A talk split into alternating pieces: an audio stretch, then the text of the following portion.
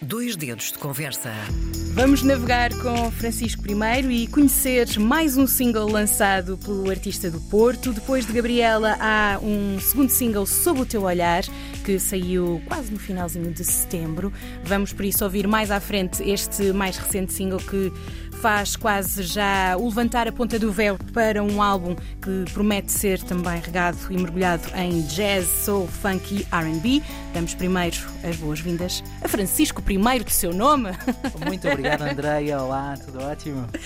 Vamos começar precisamente, tem que ser, pelo teu nome. Um barco de pesca é que dá início a este projeto, é isso? É verdade. O Francisco I era um barco de pesca, de pesca desportiva do meu pai o barco teve um, o nome por minha causa e eu acabei por fui fechar de um Do círculo, círculo. Uhum, uhum. e eu fui buscar o nome ao barco que o meu pai tinha. Uma bela homenagem e também uma forma de manter as tuas raízes muito próximas, porque o mar Sim. faz parte também da tua história, não só Sim. por conta do teu pai, também de onde da vens. minha e da nossa na- da, Bom, da- sim, sim, sim. é o património português é o- nós estamos muito ligados ao mar e também Sim. me pareceu acertado nesse sentido adotar esse nome artístico Mas também tem que ver com o ponto do globo onde nos apresenta Francisco. Sais de Viana do Castelo, Uhum. também com uma tradição fortíssima ligada à maré e estas ondas, estes ventos que vêm do norte e que chegam agora aqui à RDP Internacional, Uhum. que influências é que trazem? Tu foste navegando naturalmente além do mar entre estas sonoridades, o jazz, o soul, fez parte do teu crescimento ou foi um gosto que foste aprimorando?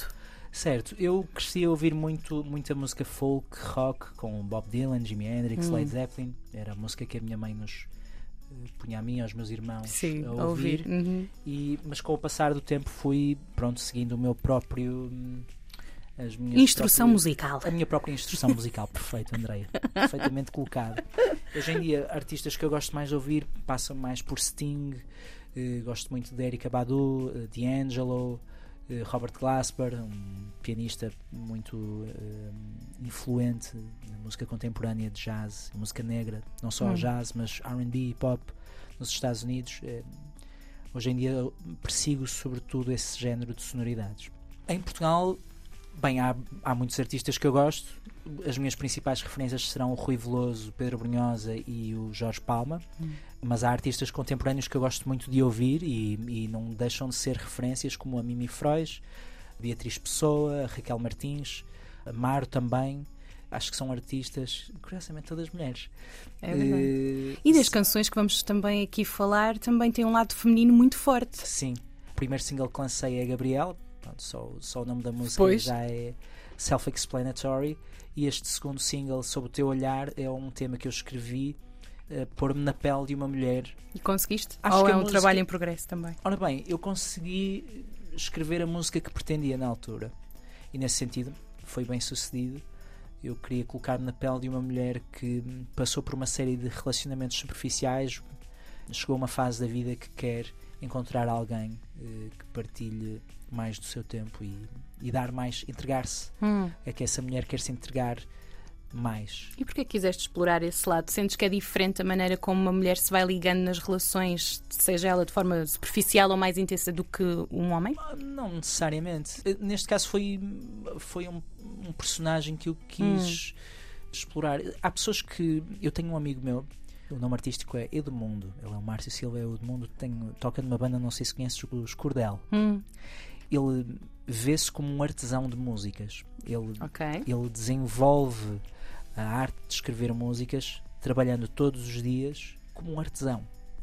E eu sou o tipo de compositor que só escrevo por inspiração. E a Ok. inspiração, quando uma ideia de uma canção me surge, não é que eu tenha escolhido essa ideia, é essa ideia que me escolheu a mim. Ok. E, e foi o caso desta música.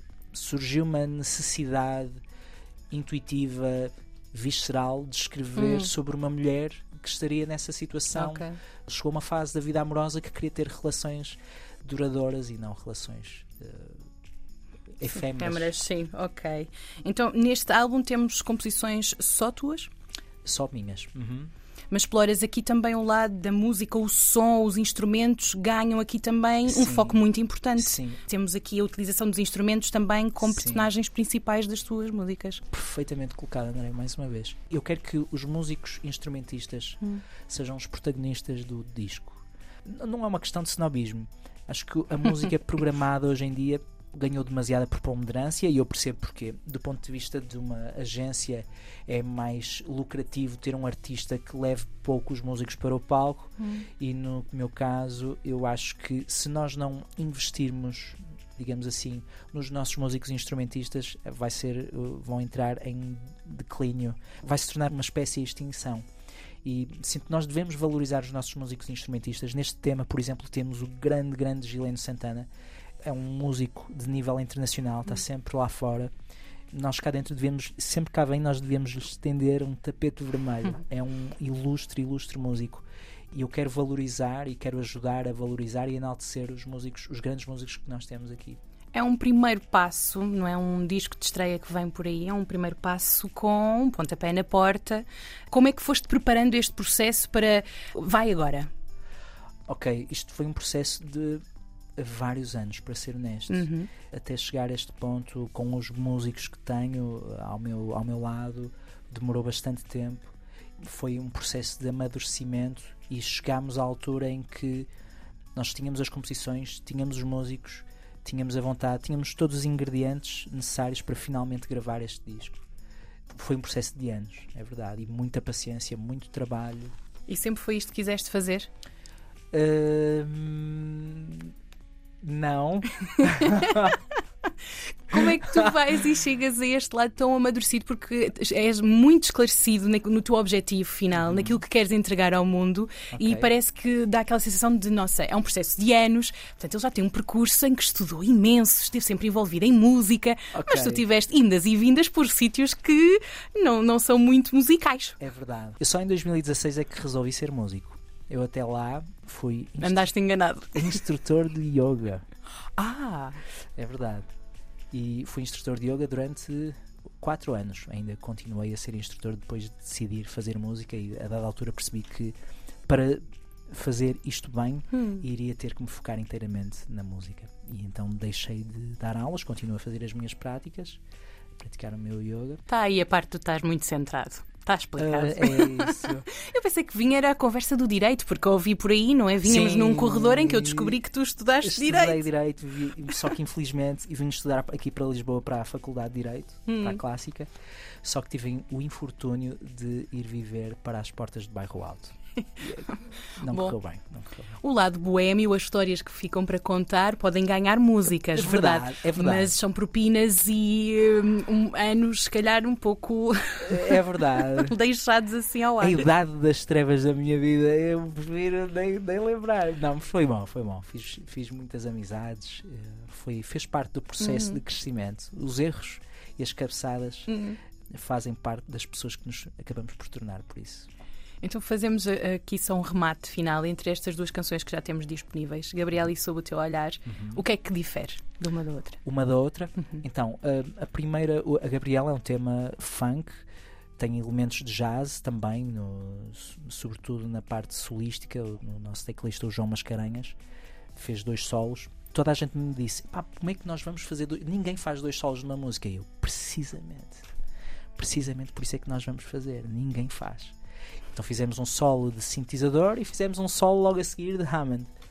Portanto, é uma música com muita energia e este segundo tema é muito mais RB, soul, jazzy, mais cool. Mas os temas que virão a seguir vão ter outras Hum. influências, mas é sobretudo de música negra norte-americana. É a tua influência É a influência principal. principal.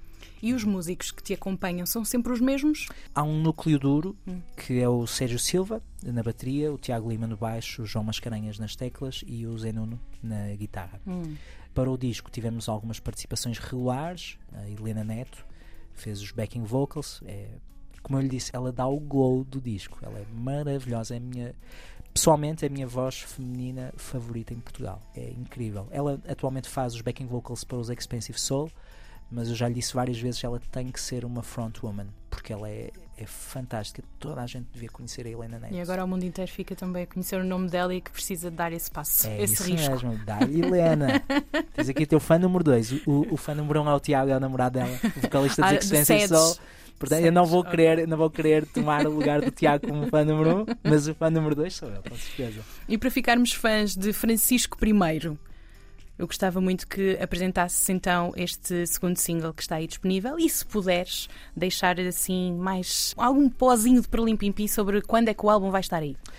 O disco terá eventualmente uma data Hum, mais ou menos prevista Uhum. para maio.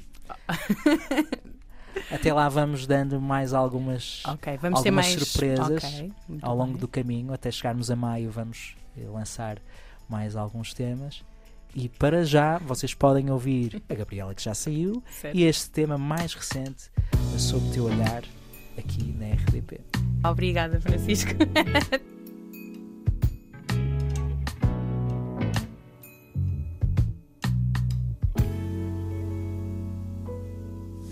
RDP Internacional.